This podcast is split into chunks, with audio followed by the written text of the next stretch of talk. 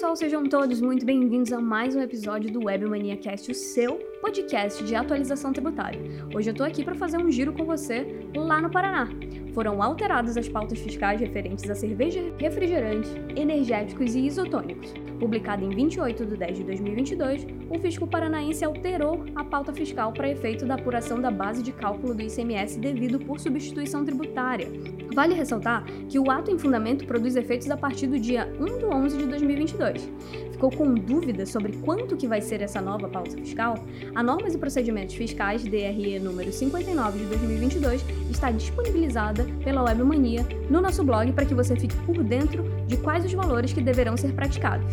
Te encontro no próximo episódio com mais atualizações. Até lá!